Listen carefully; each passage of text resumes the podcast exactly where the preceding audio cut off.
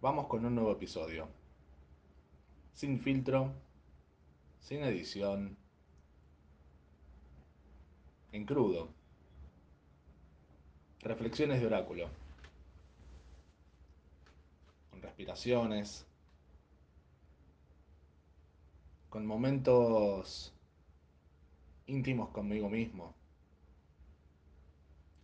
Que cuando más aparecen las ideas es cuando me permito entrar en diálogo conmigo mismo. Después de todo, la canalización se trata de eso, ¿no? Entrar en comunicación. Y todo empieza por mí. Yendo hacia adentro es que podemos comprender el afuera. Yendo hacia adentro podemos editar la energía con que nos encontramos, la energía que me caracteriza, que contiene mi ser, comprenderme, ayudar al discernimiento, a mis acciones, a mi pensar, a mi sentir, a mi percibir, comprender mis creencias, comprender cada parte del ser que soy. Ciertamente es una tarea que lleva toda la vida. Es algo que nunca se termina de, de completar, ¿no? Siempre hay algo nuevo, siempre hay algo más, siempre hay un nuevo escalón, siempre hay un nuevo camino, siempre hay una próxima puerta. Siempre va a haber de eso. Nos autoengañamos creyendo que encontrar ese propósito, esa meta, lograr eso que tanto queremos que pase a cambio de ser felices. Y una vez que obtenés eso que querías, la vida sigue, y nos topamos con nuevas cuestiones que nos hace replantear, ¿era esto lo que quería? ¿O esto es parte de algo más grande? Entonces, estamos todo el tiempo. Cada paso que damos es vital y crucial. Imagínate que en la película de tu propia vida el primer capítulo es en tu gestación. Cuando estás creciendo y el organismo físico se está formando. Cuando tu espíritu entra en la materia. Cuando tu espíritu entra en la materia y se unifica con lo que termina siendo tu cuerpo físico.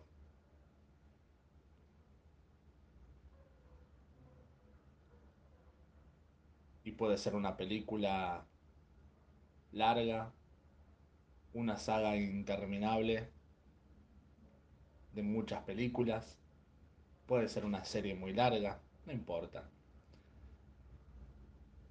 No vamos a ocuparnos de cuestiones narrativas en este momento, pero sí de entender que la finalización de esa historia es el último instante que habitas en esta tierra. Entonces la película de tu vida, la historia de tu vida, nace y muere junto a tu propia vida. Entonces, muchas veces cuando me preguntan cuánto me falta para conseguir esto que quiero, porque lo quiero ya, yo les digo, ¿cuántos años tenés pensado vivir? No, muchos. Bueno, entonces calma tenés tiempo. Tenés tiempo. Mientras tanto la vida también transcurre y hay que atenderla. Y por añadidura se alcanza. Por añadidura las cosas se dan. Porque no podés tener si no sos. No podés hacer si no sos. No podés sentir, percibir si no sos. Entonces el ser es el corazón. No lo es todo, claro. Es el corazón. Y hay que atenderlo. El corazón se ocupa de latir, de hacer que la sangre circule por todo el cuerpo de una manera maravillosa. El cuerpo humano es una obra, un diseño de bioingeniería de la hostia. De tan avanzada vanguardia tecnológica que todavía nos, le acercamos bastante recreándola.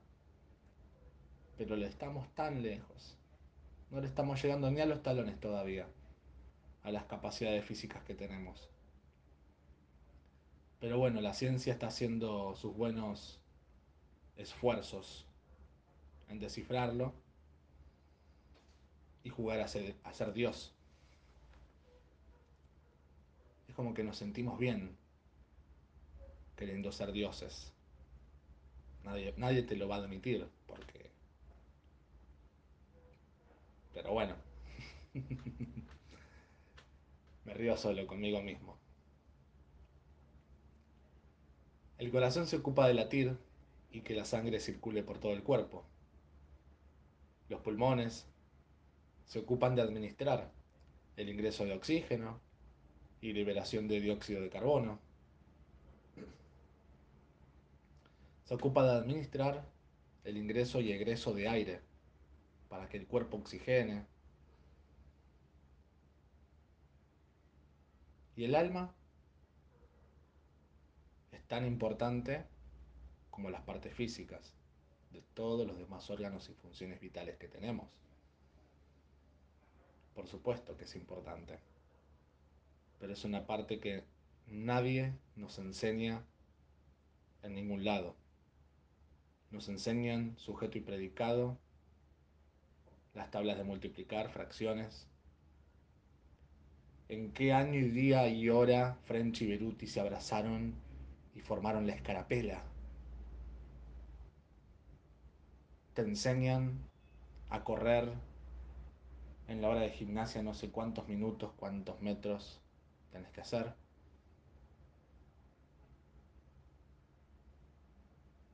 Te enseñan cada cosa.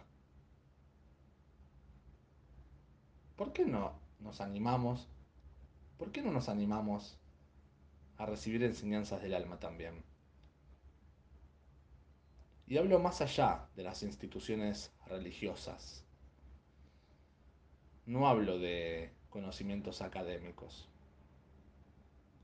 Hablo de cosas tan simples como, ¿alguna vez te enseñaron a respirar? ¿Alguna vez te enseñaron que si cerrás tus ojos y entras en estado de sueño, habilitas a tu alma para que te brinde informaciones? Porque al dejar de mirar para afuera, empezás a mirar para adentro. Ah, ahora le, ahora le llaman meditación. Bueno, buenísimo. Estamos realmente ante infinitas posibilidades permanentemente. La pregunta es, si abrís la heladera y tenés hambre, ves un alimento, ciertos ingredientes. ¿Qué haces? Los tomás, te preparas lo que vas a comer y lo comes. Efectivamente, porque cuando tenés hambre es lo que haces porque eso nutre, alimenta al cuerpo, le da sustento y vida. Ahora, ¿qué pasa con el plano energético? Porque hoy hay tanto dando vueltas. Agradezco porque yo soy parte de, la movida también, claro. Si no, no estaría grabando este podcast. No estaría trabajando en mi consultorio con mis pacientes sin consultantes. Pero algo importante que tiene que trabajarse en, esta, en este ámbito es la disciplina, es el entendimiento. Porque hay muchos vendedores de espejitos de colores que claramente inspira mucho conocer el mundo espiritual, motiva, pero eso no es todo. Eso es solamente el estímulo. Hay una parte de acción que es necesaria también, ¿no? Porque nadie abre la heladera, ve el alimento, cierra la heladera y se siente satisfecho.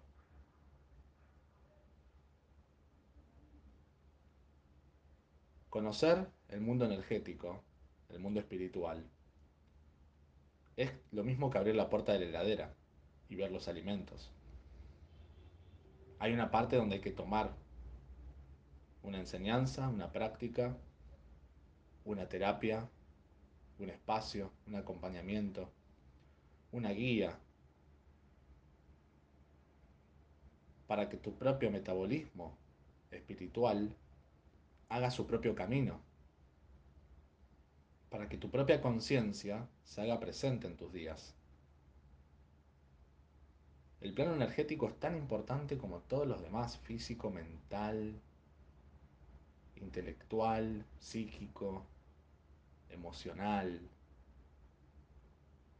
Es importantísimo. Entonces, esta reflexión hoy va dedicada a todas esas personas que les gusta leer, que les gusta que les lean la carta astral o que ven informaciones astrológicas o piden sucesiones o piden sucesión para el oráculo o el tarot o los registros o el péndulo o las runas o la borra de café o la lectura de las manos o el vidente etc. Pero luego hay una parte esencial que hay que tomar acción. Hay una responsabilidad que asumir de hacer también. Porque a veces nos llenamos la cabeza de informaciones cayendo en la trampa de la distracción, cayendo en la trampa de que ya hacemos todo lo que tenemos que hacer. Imagínate que el alma vivió muchas vidas antes de estar encarnando la vida única, individual, irrepetible que estás viviendo hoy. Hay mucha historia ahí. Y ciertamente en esta vida se manifiestan los reflejos de entonces, más los que se crean en esta vida también. Entonces, hay una responsabilidad a asumir que lo podemos traducir tranquilamente y muy sencillamente en aprender a vivir. No se trata de que si te va mal con la comida o si te va mal en cierto aspecto de tu vida y analizás tu árbol familiar y tus ancestros y decís, claro, porque mi abuelo comía arroz con leche mi bisabuelo comía arroz con leche. Mi tatarabuelo comía arroz con leche. Y mi papá se le plantó porque quería flancito, porque era ya del siglo XX. Él, él quería flancito con dulce de leche y ultraprocesado. Y yo me gusta el helado de súper dulce de leche. Entonces mi papá empezó la rebelión y acá nos estamos rebelando contra el clan entonces por eso las trabas y no sé qué, porque la traición, Atlán. Sí, buenísimo, ¿no? Es re bueno entenderlo, te huele a la tapa de los sesos. ¿Y luego qué hacemos? Simplemente estamos sabiendo más y más y nos enroscamos más. No desmerezco ninguna corriente, ninguna línea simplemente reflexiono en base a comportamientos, hábitos y conductas que he conocido, que he analizado, que reflexiono de por qué a pesar de que tanto indagan, tanto investigan, tanto buscan, siguen sin resolver. Porque aún siguen abriendo la heladera sin tomar el alimento que va a nutrir el alma. Aún están en el borde de la pileta, mirando de reojo el agua. Ah, sí, es una pileta, tiene agua, está llena, se puede nadar, hermoso, yo estoy en malla. ¿Y qué hacemos? Es hora de saltar y zambullirse de lleno en el mar de las almas, porque ahí están las respuestas para tu sanación.